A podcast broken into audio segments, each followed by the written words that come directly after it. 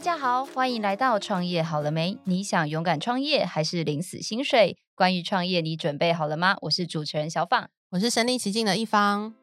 一方，你知道身为女生本人最讨厌什么吗？嗯，什么事情？莫约就是生理期吧，因为我是那种会超痛、超痛、超痛，然后血超多的那种。我也是，我觉得每次到生理期就觉得哦，怎么又来了，好烦哦，每个月一次，很烦。听众听到一个这个开场，会不会觉得这样的女人在干嘛？哎、欸，那我问你哦，因为像我个人的困扰，是因为随着年龄的成长，我前阵去看医生，我才发现说，哦，原来我有一种叫做肌腺症，就是再好像严重点就变成人家说的那种肌瘤，嗯、然后就会变成就是很痛之外，还会血很多，是认真很多很多那种很多，就是你可能就是我有几次超尴尬的经验，就是比如像我们现在录音嘛。嗯我就有感觉到，你知道，女生会感觉到身体在流血，血这样子。对，然后我站起来之后，那时候心想说啊，不妙！果然我站起来之后，就是血染别人家会议室的椅子。Oh my god！哎、欸，可是这样子的话，你的卫生棉要换的很勤哎。对，而且你知道吗？嗯、就是，可是你在开会的过程中，你可能想说啊，应该还好，我已经垫了很厉害的卫生棉，没想到还是发生这种惨剧。天哪！那这样怎么办？你后来有？改变你的那个练的方式吗？有尝试着不同的方式，但是我记得上个月吧，也是办一个活动，嗯、然后也是斜染家的阶梯。你到底要斜染多少人的东西？我不知道。然后听说今天来宾有一个很厉害的 solution。那一方，我问你哦，你自己就是在面对生理期的这些、嗯、呃所谓的生理用品。你有什么样的比较推荐的东西吗？我其实就非常的无聊哎、欸，就真的是只有用过卫生棉跟棉条。我觉得棉条对我来说是一个很大的突破，就是很逊，怎么办？好弱，没关系。听说我们今天来到现场，这位叫做月经达人，哎、欸，是吧？哇，好像是这样，他好这样自称自己。我第一次看到说你好，我是月经达人，我说哈。月经达人的意思是很会来月经，很会止痛，是不是？那我们赶快来欢迎我们今天的来宾，是我们的月亮裤的创办人史文飞，欢迎月经达人菲菲。嗨，大家好。其实我好像没有自称月经达人，都是人家讲的。我们我们自己觉得你是月经达人，但是我刚刚听到说，哎、欸，有棉条跟那个卫生棉，我觉得没有很无聊啊。我想说，真的吗？嗯、对啊，因为想说很落伍哎、欸，不会啊，因为其实蛮多人是连棉条都不敢用的，真的，真的，真的超级多。他们就觉得哇，听说这东西很不错，但是我不敢用。嗯、我自己的话是在，例如说要泡温泉的时候比较多，嗯，会使用这个产品。但是你们的产品听起来就是感觉更厉害，可以帮我们介绍一下吗？哦，我们家的产品就是台湾第一件就是月经裤，那它就是可以取代卫生棉。那其实就像刚刚，如果两位它都是血量非常多的话，我觉得蛮推荐说可以搭配着用。搭配着用的话，就可以让你非常的安心，因为我觉得产品并不是一个让你觉得很焦虑的产品。就是如果你今天用一个新的东西，结果你反而会很焦虑的话。那不如就不要用。可是如果他今天用了，它可以让你更加分。比方说，我今天只要换了一件内裤，它可以给我更多的好处。那我就会觉得还蛮推荐大家用的。就是你就会觉得，哎、你除了就是用各种方式来垫卫生棉，或是用更厚的卫生棉之外，你还有一个保障，就是它可以，就是如果真的有漏了，它会帮你再接住，它就可以真正去解决你对于外漏这件事情的焦虑跟困扰。那当然，其实如果像刚刚提到血量非常多的话，那其实还是要去看医生是比较治本的方式。不然我们其实每个女生，我们其实生理期那几天的血量其实并没有到这么多。可是如果有一些子宫一些疾病的症状的话，它血量就会非常的多，然后也会像刚刚大家讲就很痛。那菲菲可不可以帮我们介绍一下？因为像其实一般。女生，我觉得像我们已经是在很先进的国家，但是其实我觉得大家对自己的身体的认识有时候还不是那么样的足够。为什么这样说？是因为其实像一方知道，我有另外一个协会叫做爱女孩，我们做了很多月经议题的关怀。那在这个过程中，我们就发现，像女生，像刚刚讲的嘛，就是虽然你已经觉得哦，我们已经认识卫生棉、棉条，但是常也会听到很多像你们是做月经裤，那之前有一些什么月经杯之类的。那不知道菲菲可不可以站在一个专家的角度，跟我们女生科普一下，就是到底在面对生理期，女生有哪些选择？那你们提供的又是哪一块、哪一个区段的服务呢？呃，其实像刚刚提到的产品，就是卫生棉跟棉条。通常我们我我自己在分类有几种分类，第一个就是它这个产品是能够重复使用，还是不是重复使用的？那像卫生棉，如果它是重复使用的话，除了我们一般抛弃式的卫生棉之外，也有布做的形态的卫生棉。那就像刚刚小芳讲到，就是爱女孩这边，我印象中好像也是有送布卫生棉去非洲。那为什么会有重复性使用的卫生棉？就是它除了因为我们这几年其实就是大家很响应地球的环保，所以就会希望说在经期的时候我们也可以有减肥这件事情之外。我觉得其实呃，重复使用的用品，它有一个很大的好处是，它可以去真正的解决，就是呃低收入户他们在使用用品的问题。因为其实像呃，不管是非洲或者是印度等等国家，有很多地方其实如果要去使用抛弃式的卫生棉，其实那个单价跟消费是非常的高的。但如果今天我们使用了布卫生棉，或者我待会会介绍其他的重复使用的用品，那就会我觉得它就有点像是你今天不只是给它鱼吃，就是我不是说我一直去供应呃抛弃式的卫生棉，无限的给你鱼吃，而是我给你一个钓竿，你从今以后你就不用担心你什么时候会有鱼可以吃，你就可以自己去自给自足。然后因为这重复型的用品它是可以用很久的，那这样的话它其实比较能够根本去解决你在生理用品上的这个消费。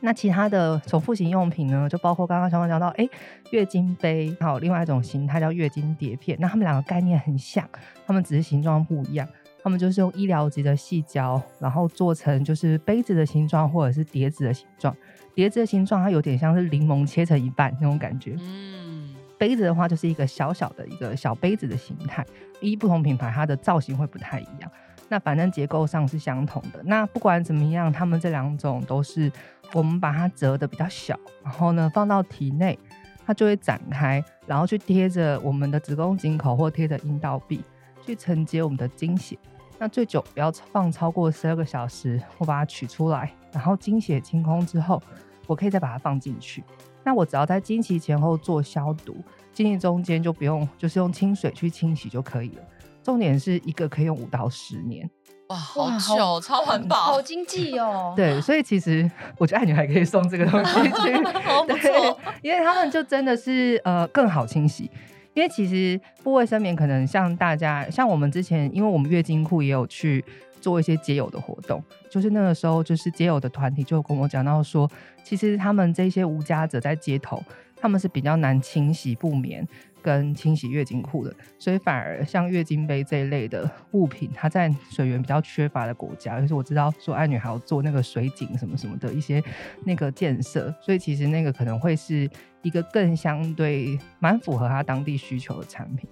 那我们家自己的那个月亮裤，它就是在台湾的月经裤品牌，那它就是把布卫生棉这个形态。它结合在内裤上，就是变成说它在穿着上就不太会像卫生棉或不卫生棉，它容易位移移动。它就是整个有结合在上面，然后我们又用的是比较轻薄的布料，我们应该算是全世界最轻薄的月经裤，所以你在穿着体感上就会很舒适。然后那包括说我自己的话，其实如果是因为月经裤本身也有像卫生棉一样分流量比较多跟流量比较少。那我平常在穿的时候，我其实尤其像现在我刚好在怀孕嘛，刚刚你们在讲月经，好像我们有阵子没有来了，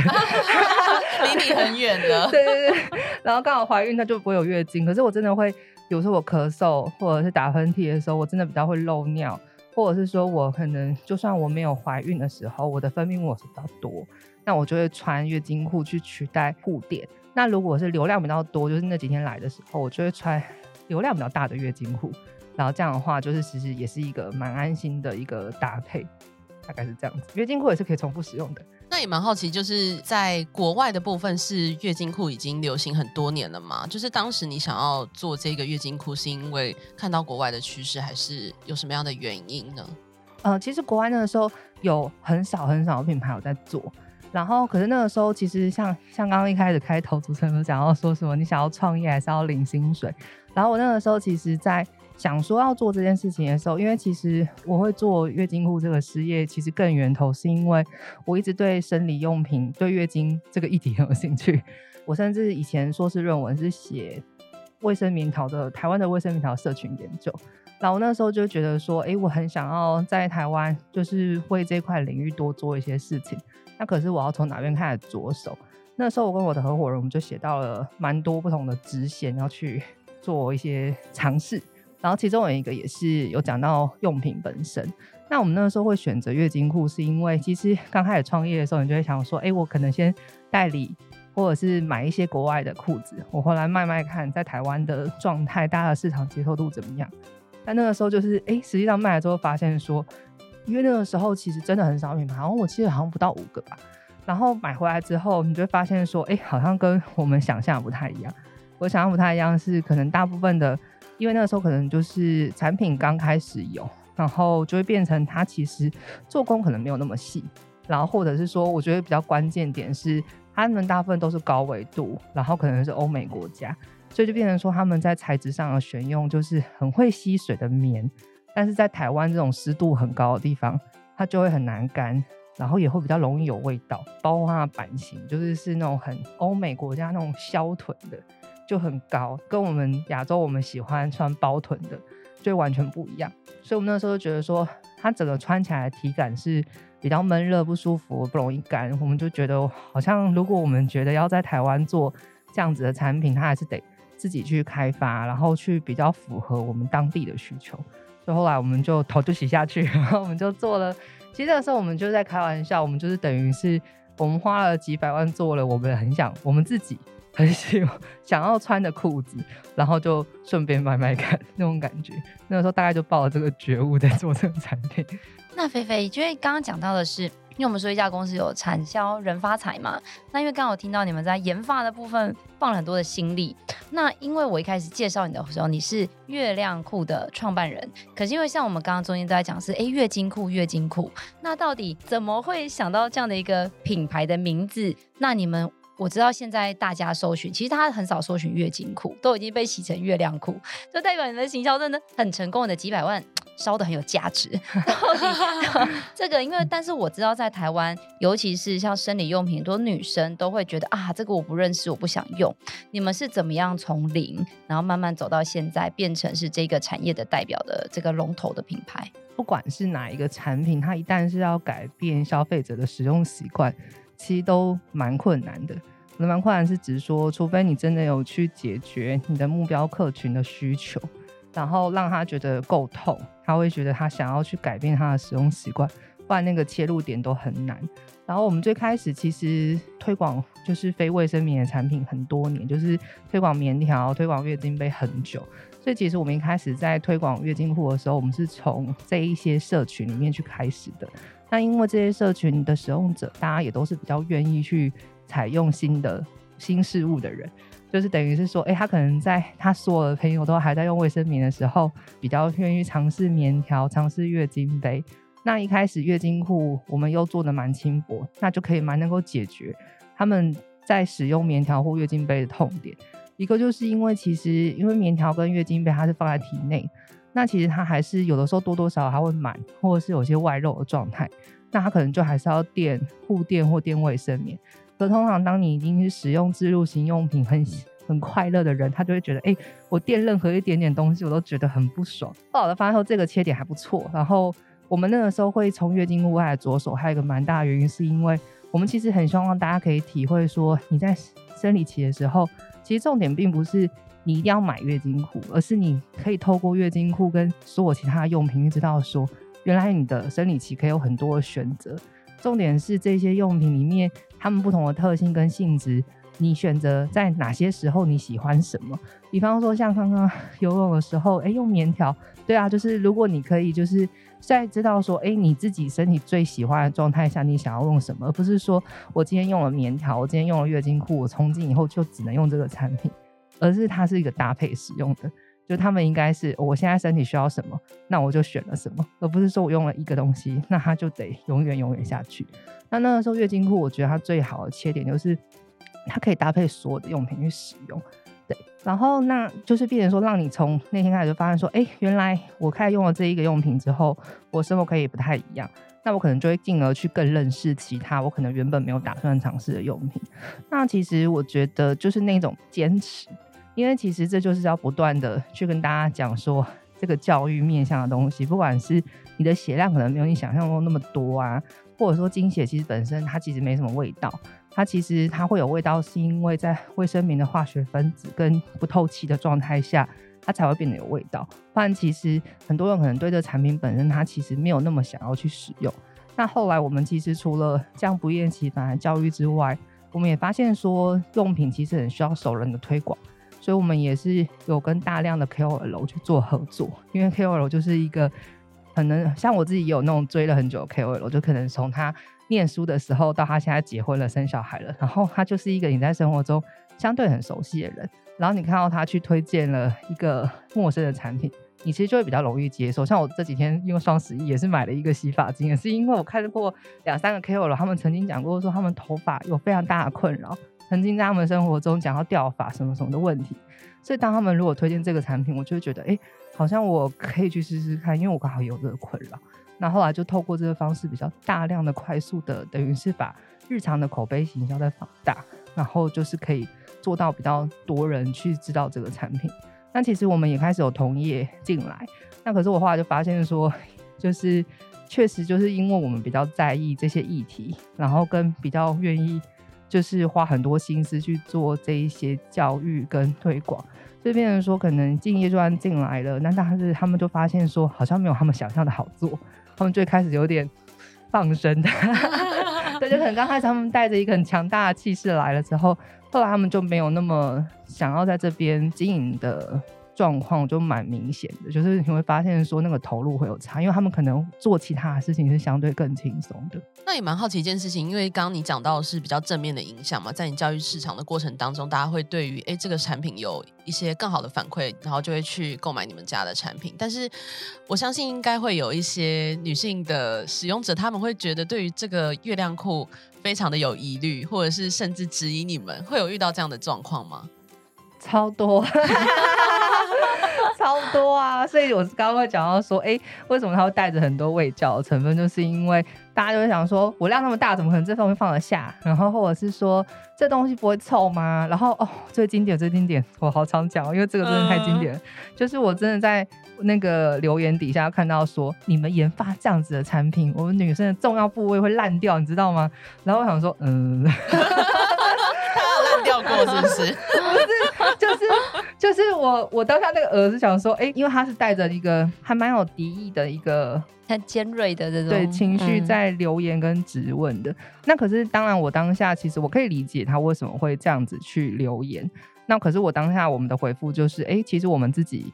本身也都是女生，就是如果他是针对女生这件事，我们自己本身都是女生，然后也是这个产品爱用者，那我们过程中也是。有不断从研发过程到产品上市，都不断的在自己都是使用者，也不断的在改版这个产品。首先就是先让他知道说，哎、我们自己并不是一个只是想要赚女生的钱，所以我们才来研发这产品。我们自己是觉得我们很投入，然后也很喜欢，也觉得这产品真的改变了我们的很多的生活。然后再跟他解释说，哎、他担心的这些事情，因为比方说他担心说会烂掉或什么什么的。那那个里面的原理是什么？因为其实我觉得是因为以前我们会沟通说卫生棉两到四小时要换一次。那为什么卫生棉两到四小时要换一次？那就是因为说包括经血很营养嘛，这是一个。然后第二个就是包括说，因为卫生棉它其实就是它是等于你的血是闷在里面的。那它既然闷在里面，它不透气，就你就是要比较常更换。这就是一个容易滋生的环境。我常常会比喻说，比方说有点像是我们如果去洗衣服。洗衣机我们洗好了之后还没晾，如果我们闷在里面，呃，三四个小时、四五个小时，它其实开始就会有点味道了。那如果你今天洗得很干净的衣服，你闷在里面，它会有味道。那经血它会有味道，也是一样的。可是呢，今天如果我们在想到，如果你今天不小心流血了，你流血了在衣服上，可是过了一会它干了，其实你靠近要靠很近闻才会闻到还有淡淡的那个铁锈味，要靠很近。那原因就是因为经血它干掉了，它其实没有水分。那你水分排掉了之后，其实你就不太会有味道。那月亮裤的原理其实就是这样，就是因为我们那个时候就是考量到说，大家可能会穿的时间是比较久的，因为你不可能在外面一直换内裤嘛，其实很麻烦。我们是用像是登山外套等级那种很薄、很轻薄，然后防水透湿器的那种透湿膜，所以它防水，但是它透湿器。你其实穿了之后那个水分会蒸散掉，你就不太会有味道。那同样不太会有味道，也因为没什么水分，所以细菌就不太容易滋生。就我们要去跟他解释那个他担心的这件事，因为我觉得很多尖锐的圆润，它的原理就是因为他不知道，他害怕，恐惧。可当你跟他解释之后，其实很多人态度会软化下来。那后来他虽然没有退回我的留言啦，可是我觉得至少如果他今天有觉得没办法接受，他应该会继续继续去攻击或者是回复这件事。但我觉得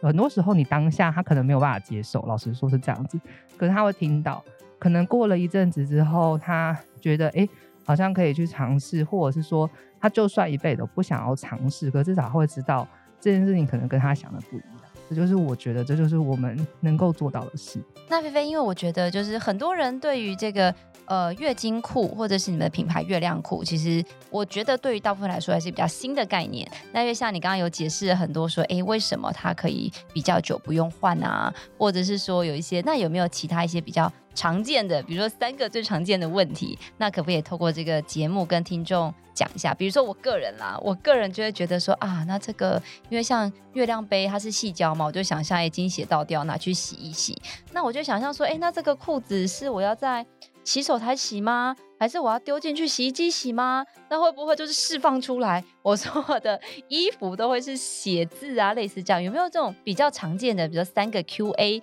可以趁这个机会跟听众朋友分享一下？呃，这个一定是最真的很多人会问到，因为他们就会想到说，哎，那我用了之后我要怎么洗？其实就像你平常洗内裤一样，哎，我们在研究就是大家的使用习惯，也发现说内裤也会分手洗派跟机洗派。然后手洗派的人就是我，就是不想要内裤进洗衣机啊。机洗派就是我，就是懒得手 洗。那其实月亮裤两个都可以。那因为我们自己，我跟我 partner，我们本身是很懒惰的人，所以我们基本上就是机洗派。然后呢，机洗派最非常被问到问题就是，那就像刚刚讲的，哎，那我是不是一整个揽进去都是血？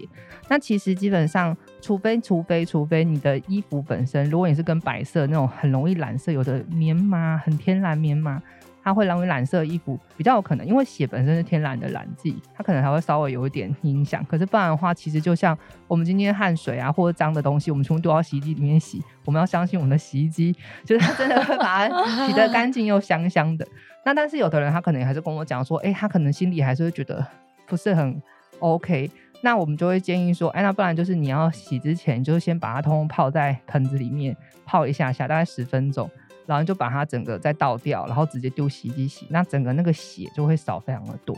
那如果在手洗的时候，确实，因为它就会很神奇，因为它就是洗了之后，吸了血了之后它干掉，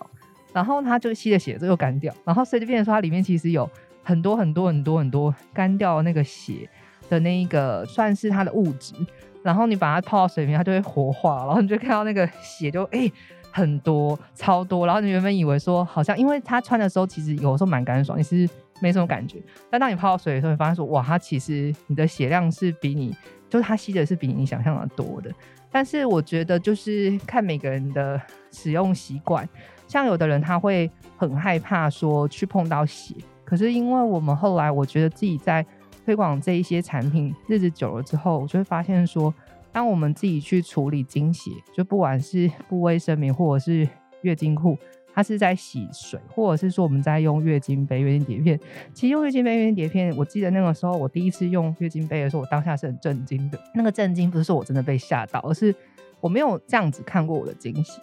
就是因为说真的在杯子里的感觉。对对对，因为我们看到都是在卫生棉上，嗯，或者是在棉条上，它是吸进去的，或甚至说我们在不管是布卫生棉或者是。那个月经裤，它是吸上去，我用洗掉。可是跟你放在月经杯跟月经碟片里面，你看到那个经血本人，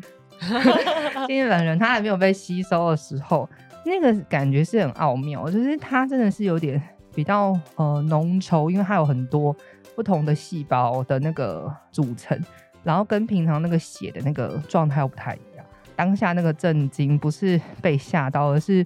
就从我有月经来。我从来没有想过说我会这样子看着他，然后可以跟他有这样子的相处。那其实我们在推广月经教育，很多时候我们其实蛮在意的东西是，你怎么样看待经血？其实某种程度是你怎么样看待你自己。然后我觉得透过这一些过程，你跟经血的相处，或者是你在处理它，其实它可以达成一个你跟你身体的一个平衡跟重新的对话。然后我觉得这件事情来说是蛮重要的。那虽然月经裤没有办法帮你解决经痛啦，但是我觉得它可以帮你解决很多那种在外面你可能会很焦虑的那种时候。那光是这样，我觉得就又达成了跟月经的关系又一个进一步的一个状态。那菲菲，我知道为什么我会记得“月经达人”这个词了，因为你有跟我说过，因为刚刚讲到这个月经的教育跟自我的认识嘛，你们有讲到你们会办一个叫“月经狂欢节”，嗯，这到底是一个什么样的内容？我有点叫想象，因为狂欢节可能就是一个哇哦这种。每个人都要去参与啊，分享啊，那有很多的可能活动之类的。那到底月经狂欢节它是一个固定你们会办理的活动吗？然后它里面又会有什么样的资讯呢？大家听到月经狂欢节都有一个困惑，想说，嗯，为什么月经跟狂欢这两个字会连在一起？然后其实那个时候也是我们在用取这个活动名称一个很大的目的。我们就在想说，如果我们只是跟你讲说你要跟月经和平相处哦，它就是一个很平淡的一句话。可是我们觉得，我们想要透过月经狂欢节这个概念，跟它里面的活动，然后就让大家发现说，哦，原来跟月经可以有不同的可能性，让我们可以有不同的角度去看月经。那月经狂欢节是我们公司其实从呃今年是第二年，去年开始办的，就是很大型的品牌活动。然后我们基本上这两年都是在华山办三天的活动，它主要就是五月二十八号前后举办。那为什么是五月二十八号？是因为月经平均来五天，二十八天来一次，所以国际组织就将五月二十八号定为世界月经日。然后我们等于就是、哦哦、对啊，就想说，哎、欸，原来月经又有一个世界月经日。然后我们就想说，可以在五月二十八号前后就办一个有点像帮月经庆祝，然后我是去响应国际的一个活动。那它之所以叫狂欢，也就是我们在里面其实有很多艺术家的展览啊，或者是讲座。还有工作坊等等，就是我们想要让现场是一个快乐的，然后老少咸宜的。然后为什么办？好像就是那种路过人都可以诶免费入场走进来，大家都可以去感受一下，哦，原来月经可以这样子被诠释，这样子被参与，然后这样子被讨论。然后像今年我们甚至也邀请了纯色，那纯色就是郑家纯品牌，那他们是在一直提倡身体自主，然后情欲高潮这件事情的。那等于就是说，我们不只是讨论月经，我们也讨论到身体，因为其实身体跟月经它是相关联的，而月经其实它其实更源头，我觉得对我们来说，在教育这一块领域，它往下其实会连接到也是跟性教育有关的，因为月经它其实就是生命的缘起嘛。我们其实就是因为月经就是等于是卵子没有受精，然后你的那个子宫内膜剥落它的产物，所以其实它在更源头要刚跟孩子讲月经的时候，其实要讲到蛮多性教育相关的议题。所以后来我们其实甚至有跟孩子们讲月经，我们有出月经教育的漫画，就是这个都是一连串。我们觉得说，哎，好像在这个领域，如果我们要做的更深入，跟更多人讨论，我们陆陆续续在做的事。那月经狂欢节就是一个实体的，然后不管是男女老幼，然后情侣，然后或哦，我很感动的是在现场有很多妈妈带，就是父母亲带小孩，然后也有那种白发苍苍的，就是长辈，然后都走进来，然后就可以让我们跟他们分享说为什么办这个活动，然后我就觉得那个当下就是我们为什么要办月经狂欢节，对，嗯，也蛮好奇就是长辈的部分，因为我会想象说。呃，愿意接受月亮裤的，会不会是相对能够呃尝试新鲜事物的人，可能或许会尝试的一个东西？那也蛮好奇，就是你们对于就是相对年纪比较大的长辈来说，或者是呃四五十岁就是接近可能更年期的这个年纪的客人来说，他们会愿意接受这样子一个产品，或者是你在狂欢节有遇到像类似这样的客人，他们的反馈吗？哦、呃，因为狂欢节我们比较没有将。月亮裤这个商品的元素放进去太多，oh. 它比较还是源头在于是，比如说不同的族群，比方说小男孩看月经，然后情侣看月经，然后或者是说历史的月经等等，很多不同的月经不同主题的讲座，然后或者是说像粘土啊，然后流动化等等的工作坊，就是他会用不同的形式去聊月经这个议题，所以他可能在里面比较稍微。比较感受不到说太商业产品的特色，嗯、除了在摊位那边有那个不同的生理用品的摊位，那他可能可以去那边了解更多。那其实我们自己在推广的时候，如果是年纪比较大的，那他的状况比较会是，他会觉得说，哎、欸，他可能已经用不太到这个产品了。但他们其实有蛮多人也蛮愿意去听说，到底这个产品它是什么。然后当然我也会遇到很多，其实不管是老婆婆或老公公，他们有的时候如果他们是对月经这件事情比较会那种，哎呀，不要讲保守，他们就会说，哎呀，不要讲这个。可是因为我们可能试图在讲的方式，就是哎，有点像是透过月经狂欢节或者是其他这一些媒介啊、漫画的形式跟他聊这件事情，那他就会开启一个对话。那反而他就可能会觉得说，哎，好像跟他以前想象的比较不一样。那在产品面向上，就是如果是呃，年纪比较大的，其实我们会沟通的，就是熟龄的市场，我们比较沟通的就是像漏尿这一块的需求。那我们到今年其实也有出了一个，真的是主打，就是比较是熟龄漏尿市场的产品，然后叫做乐优库，然后就是会希望说，哎，可能这样子同样性质，就是吸血吸液体这样子的产品性质，然后我们透过一些它实际上在使用上的一些功能上的调整。需求上的调整，然后就更针对熟龄市场去做，因为包括说像版型，可能就比较是更舒适、弹性更大的设计，然后或者是它可以去，因为漏尿跟经血的那个吸收是不一样的，等等这样子的方式去设计这样子的产品。那目前其实我觉得初步的反馈也还不错，然后就还是我们现在要继续去深耕跟就是继续去沟通的一个市场。那菲菲，我这边有一个专业的问题想要问你，因为 像我们家是做食品嘛，就是我们做什么面线啊、巧克力呀、酸白菜这一类的，从就是找工厂研发，然后销售类似这样子。那因为身边很多朋友就会来问我这个问题，就是说啊，我也想要做什么什么啊，我有一个梦想，我想要开一家什么样的店，卖什么样的商品。然后有时候我现在先深吸一口气，跟他说。哦，今天是跟你想象的不太一样，可能没有这么容易。那因为像菲菲，你们也是刚刚讲，比如说观察欧美市场，发现说哇，这个东西穿起来怎么跟广告上看到的不一样，体验的不同。那能不能跟听众朋友分享一下，如果他现在有一个产品梦或有一个品牌梦，到底从零到一这件事，到底他需要经历哪些困难？他可能是一个 long story，但能不能用简单的方式，让如果现在有这个梦想的朋友，大概可以理解？它大概会有哪些曲折离奇、坎坷、一言难尽的路程？我觉得我们的创案是相对比较幸运的，就是因为我们本来就有在面条或月经杯的社群里面去做，算是经营，所以我们其实第一批客人是从这边来的。所以我想要讲的就是，其实第一批客人是最重要的，因为如果你没有那个第一批客人，你会难以为继。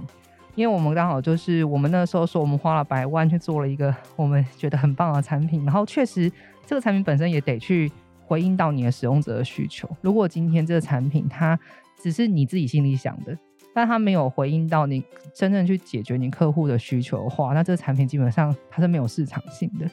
那你要就是符合客户的需求，去解决你客户的需求同时，你的成本要是合理的。因为如果你做了一个你就觉得说好，这十件东西我都要解决，然后呢，可这十件东西可能要，它可能会有不同的方式去解决，然后每个都用最高规格，然后你这个产品做出来就是一个成本超级高，然后售价也得非常高，然后可能就是你的客人他可能不会去选择用这个价格去消费这样子的产品，你可能得花比较多的时间去跟他沟通说，为什么他需要花这个钱去消费这个产品，可是有的时候他其实是太过头的，就是客人真的不会。去用到这个金额去消费某些产品，就是因为每个人他对有些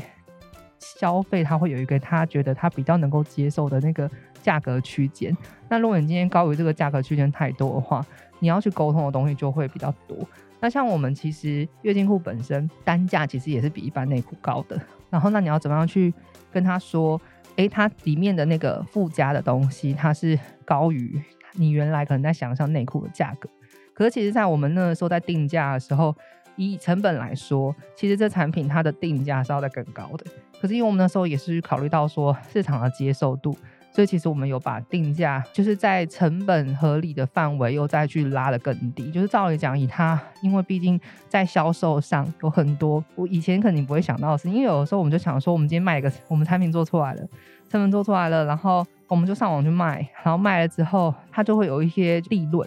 可其那个利润里面有很多不同层的东西，比方说你今天要不要去上通路？你今天要上上通路之后，那一个它的抽成就是更高的。你今天有没有把那一个区间保留出来？如果你今天的定价你只是在哦你自己的店上去卖的话，那你其实你的那个空间你是完全没办法进通路的，因为通路的抽成是非常惊人的。那你有没有再去保留你的广告的预算？广告预算也是现在基本上现在没有什么自然流量，所以你广告预算没有抓出来的话，你基本上大家是不会认识你的产品的。或者是说你想要更快让大家认识你的产品，你可能真的要找那种比较强而有力的代言人，代言人还是有用的，广告还是有用的。那不管是拍广告或者是代言人，那他们都要花一个钱，那他们的素材被看到也是一个广告费。所以它加起来是很多很多东西，但最源头还是回到说，到底你要服务的那一群人是谁？就如果你定义的不清楚，然后你做出来的东西其实没有符合他们的需要，其实后面这一切都是空的。你觉得你在想象中你做了一个很好的东西，你照你的想象把它做出来，可它其实上是不符合现实，然后也不符合客户的需求，那整个东西都不会卖。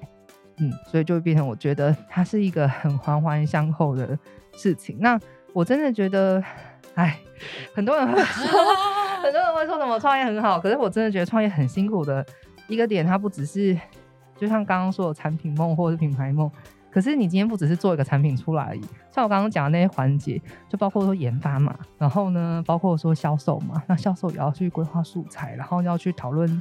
策略跟定位等等，可是那都是你现在想象到的。创业我觉得更辛苦的是你要会的东西更多。就像刚刚前面有讲到产销人发财嘛，那你后面就是会有组织，那你要去管理，管理组织就是一个很大的议题。然后包括说你的财务，财务这块，你以前像我是文组的，我以前就想说啊，就是数学这东西就是随便啦，就你不会想管数学啊。然后可没有，你现在每天都要看财务报表的时候，你就知道，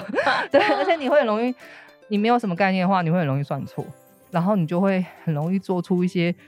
你后来想想很奇怪的决策，对 对对，太多，对对对对对。对，上班的时候就是你可以只做你自己的工作，当老板之后就是所有人的工作，什么 都要做。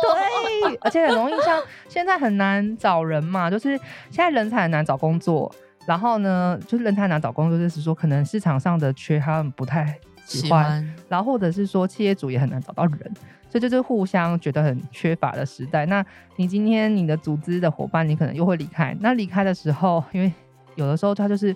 组织会有个自然的轮替，就是大家都会有一些职涯上的规划。那可能三四年、五六年，可能他们就是有些伙伴会离开，然后会有他下一个人生阶段的规划。那当如果你没有找到适合的人接手，你就是要自己做。其实很多这种事，对。呃，像刚刚你有提到说，就是产品的部分，你在制定定价的时候，你可能要考量不只是这个产品本身的一个成本之外，还要考量广告啊，或者是行销预算啊这些，或者是组织的人员等等的。那我也蛮想问一个，就是产品使用周期的问题，这也应该也是就是在你们考量利润的过程当中，也会思考到一个点，就还蛮想好奇问一下，就是产品的回购率啊这些部分，或者是可能会有一些延伸性的商品去 maybe 替换这个主要的产品这种，比如说。都会说啊，比如说内衣穿多久要丢啊，内裤天天穿，一个月多久就要换一件。对。但因为你知道，就是刚刚讲五二八嘛，就我总不可能一个月就换一件月经裤，这可能荷包有点伤。那到底你们是怎么样建议客户的采购周期，然后又可以平衡你们自己的利润呢？就算是我们的痛吧，老实说，就是 老产品做太好是不是，产品做对，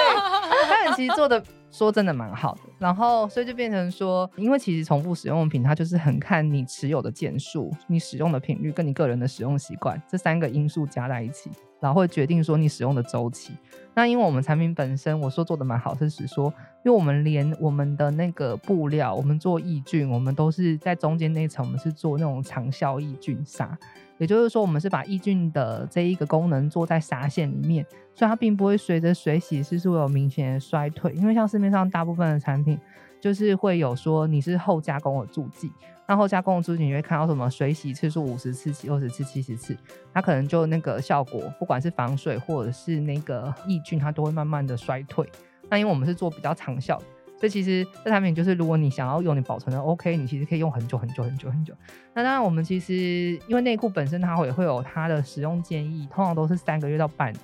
那通常我们折中，客人在问我们的时候，我们就会说，就看你的使用频率。通常我们建议是半年到一年去做替换。可是其实通常我的裤子，我自己的吧，我的我大概都是用两年吧，两年以上。然后而且重点是我的持有件数是很多，然后我持有件很多，就会变成其实它可以用更久。我会比较容易太换，是因为我全部都是用洗脱烘。可是其实用烘的会比较。耗损所有的衣服的寿命，不管是裤子或者是衣服都是，所以因为我都是用洗脱烘，所以我的裤子才会变成它是有点旧旧的，要脱线的，我才会就想说要换，不然其实它其实还是可以不太需要换。对，然后就变成说这个就是我们一个蛮大的痛啊，因为通常你在做产品的时候，你还是希望说是有回购周期的。像食品啊，然后等等，就是回购周期的，那你会比较容易能够从同一个客人这边，就是他可以持续的回购产品，然后变成说像月亮裤这样子的，我们这样子的品牌，我们这样子的产品特性，就变成说，就算是我很要好的一些客人。他们持有的件数，你一个人可以有多少？你一个人大概，我听到最多就二十件，是是顶的，对啊，因为他就每天穿啊，二十件是顶的，或者是说他经期的时候会会可能一天换两三件，他觉得 OK，他就继续换。可是你拿到二十件顶了，你就算再怎么支持我，就不可能就是，我就不会像我那个，因为我朋友他们做服装，他就说他客户可能一年会在他身上花个一两百万或。一两百万在我们家 就是经销商的等级，这是不同的世界。我想说，好好，我也想要有客人一年在我身上花一两百万，但是不不可能啊，不可能要，但是等于是几万件内裤，几千件内裤，他怎么能穿那么多？对啊。这是很像是我们那个上一次访问那个乐眠的来宾，嗯，对，他们是卖床垫的哦，那个一辈子在那边买一个一两个，对，一直宣导说床垫虽然我们家床垫做的很好，可是你每四到五年还是应该要换一张床。哦，对对对对对，鼓励大家换。其实实际上说不定都可以躺个十年的。多少的，就是想还是要鼓励大家要更换呀。他们可能要做床单啦，比较要配床单才比较会有机会。对，对，而且他们也说，客人不可能买很多张床，因为就是家里就是放不下，就是一张啊。我最前阵子超慌张，我前阵子要去买桌子、餐桌，然后因为我那时候想要买个比较大的餐桌，就想说也可以在上面工作。然后他就跟我讲说，我们现在没有这卖那么大的餐桌，因为现在都是小家庭，所以大家。不会想要买这么大桌放在家里，我就哦也是，对啊，真的很困难哎这些，我可以理解为什么现在手机大概用了两两三年就会坏掉，大概就是这种意思吧。那菲菲，因为前面有讲到嘛，就是只要我觉得我们可以另外开一个节目，创业好了没之外，就是老板在办公室不能说的话。匿名，有没有主持人都匿名，来宾也都匿名，对，不会知道今天请谁来这样子。最近就是因为我回研究所上课，然后我最近脸书发文都比较频繁，人家问我说：“哎、欸，为什么你最近比较发文比较频繁？”我说：“因为以前都在公司的事情都不方便 po，可是在学校的事就没差。” 真的，那菲菲就是因为刚刚有讲到，就是我们还是希望能够寻找到志同道合的伙伴嘛。那你觉得，如果说大家有想要加入这个月亮裤的品牌或月亮裤的团队，你有没有觉得他们应该具备什么样的特质，或你想要寻觅什么样的人选呢？我觉得第一个就是不一定要非常热爱月经议题，但是你要认同。因为如果你不认同的话，你可能在这个公司会有点辛苦。因为这个公司可能很多时候我们在做很多事情是为了客人而做的，就是我们会比较在意说客人他需要什么事情，或者是说我们在长远来说，在月经这条路上，我们还是希望我们可以去做更多的推广跟教育。所以如果你没有办法认同这个最基本公司的这一个路线的话，你可能会比较辛苦。那当然，我觉得每一个职务都还是有职务的专业，就你不一定要真的很热爱，但是你不能很排斥，这是一个一个源头。那第二就是，我以前是一个很很随心所欲的人，然后后来我在创业久了之后，我发现说好像不能这样过日子。然后所以以前可能早期的时候，我的团队伙伴也都是比较大家都比较热情导向的，一起凝聚在一起。可是因为其实我们现在也公司到了第七年了。所以其实变成说，我觉得很多事情就没有办法像以前这么的随心所欲，它就还是要比较有一般组织 正常化，然后流程化等等的过程。所以变成说，其实因为我们是在建立这些事物的过程中，所以我觉得能够跟我们一起去讨论每一件事情，就是你能够去以终为始去思考事情的人就会很重要。就包括说，因为今天很多事情它会可能会变动，我的那个变动只说在新创这种。环境，它就比较不会像大组织，我们分工的，我们除了分工越来越明确之外，我们也会有很既定的流程。那可是它还是不会像大组织已经有个这么完善的制度，所以很多时候，老实说，策略大方向可能不会变，可是每天的战术会突然调，所以就会变成好像大家会觉得好像有点朝令夕改。可是那个朝令夕改的源头，它并不是说我今天就整个我原本讨论都会翻盘，而是我想到有更好的做法，我就会调整。所以能不能够就是及时应变，然后也跟我们一起以终为始去思考事情的伙伴。然后，并且同时愿意持续学习，我觉得这些东西都蛮重要。不然，可能在这个组织里面，你很久了之后，你就会有点会觉得互相没有很融洽，就是那个相处起来会有蛮大的落差的。嗯，大概会是这样子。这些是特质面啦。好，那最后也给就是想要做那种实体产品，然后卖给 To C 的一些想要创业的人一些建议啊。你真的要进来吗？不要进来，建议就是不要进来。是不是要深吸一口气才能回答这个问题？我觉得真的耶，其实是就是，我觉得如果你没有一个很强烈的，你觉得你想要为这个领域，就是因为每个人想要进的领域不一样，你如果没有很强烈的，你想要为这个领域做一些事情的那个动力的话，我觉得很难撑下去。因为它中间很多东西太细琐了，而且我觉得面对 To C 跟面对 To B 是很不一样的世界。因为 To C 其实是你要面对很多很多很多不同的客人，然后它里面有很多很多很繁杂的事情。那当然它的好处就是 To C 其实某种程度上它可能会相对 To B 某种程度上会比较稳定。我的梦想比较稳定，是因为因为你每一个客户的客单其实不高，我是说相对于 To B。不高，所以你必然说你稳定的话，就算你的客人突然哎、欸、今天掉了一些单或什么什么的，可是你今天不会影响到你那么大。可是 To B 因为每一个客人都是很大一个单，所以你今天掉了一个客人，就瞬间啊完了，你下个月要去哪或什么之类，嗯、多多少少会有。可是就变成他这两个都是一个权衡，就是它里面要去烦恼的事情就会不太一样。那我觉得现在因为品牌太多了，然后产品也太多了。有些客人当然他也不会很 care 说你的品牌理念或干嘛干嘛的，可是如果不 care 的这些客人，他可能就是比较价格取向的，那就是看你今天你想要做的是哪一种。嗯、如果你今天是个很有理念，如果是想要做品牌，因为我刚刚讨论到品牌，品牌我觉得它那个核心理念还是蛮重要的，不然你很难以为继，你自己可能会走不下去。因为我觉得现在越来越多客人其实，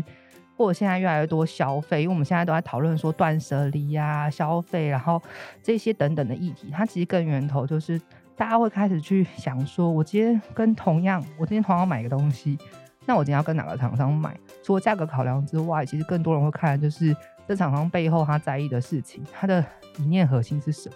那可能就会影响到他的消费的决策。那所以，如果你没有一个中心的这一个思想的话，我觉得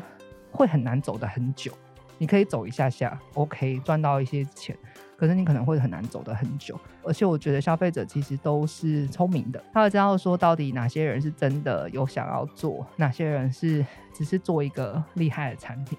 对，所以就是我觉得这是一个苦口婆心嘛，但是我觉得也是每个人都不一样，我好像没办法说什么。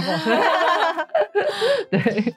一方，我觉得今天菲菲整个听起来呀、啊。就是我不知道你的感受啦，我的感受就是这是一家都没有在赚钱的公司，也没有 都在做。你看那个卫教啊，然后月经狂狂狂，对啊，什么狂欢节啊，然后跟客人的沟通啊，哇，就是脑替换率又很低的。我们已经是这个产业里面在做这一块议题比较有在赚钱的公司，对，比较有在在意，因为应该是说我们觉得。就是能要能够做这些事情的源头，就是你要有健全的商业模式才有办法支撑。那当然，我们也是努力的在找中间的平衡。对，但嗯，对了，没有啦，我们没有那么那个，没有啊，开玩笑。就是我是觉得，就是这是一家很有自己社会使命的公司，应该这样子说。对，我觉得他们在做生意之余，今天菲菲分享很多，比如说他为什么关注到这个议题，要解决的问题是什么，然后他经过了很多种不同跟消费者 To B 也好，或 To C 或跟社会也好，我觉得他们在就是现在大家讲的 ESG 这一块，对，我觉得他们花了。非常多的心力去想要做到，然后实现他们的理想跟目标，我觉得这是非常了不起的事情，对啊，然后也希望菲菲可以为我们，不管是刚刚讲你们有更新的产品是针对不同年龄层的，也希望未来可以看到你越来越多很棒的产品，那今天非常感谢菲菲的分享，那我们也会把月亮裤相关的这个联系资讯放在下方资讯栏。不管你是想要找他们合作啊，想要做他们的经销商啊，或者是想要做他们的这个员工或者是创业的伙伴，也都可以透过这个相关的联系资讯来联系到我们的菲菲。相信菲菲都很乐意跟你们做相关的一个接洽。最后，如果你喜欢我们的节目，也别忘了给我们五星好评加分享哦。创业好了没？我们下次见喽，拜拜，拜拜。Bye.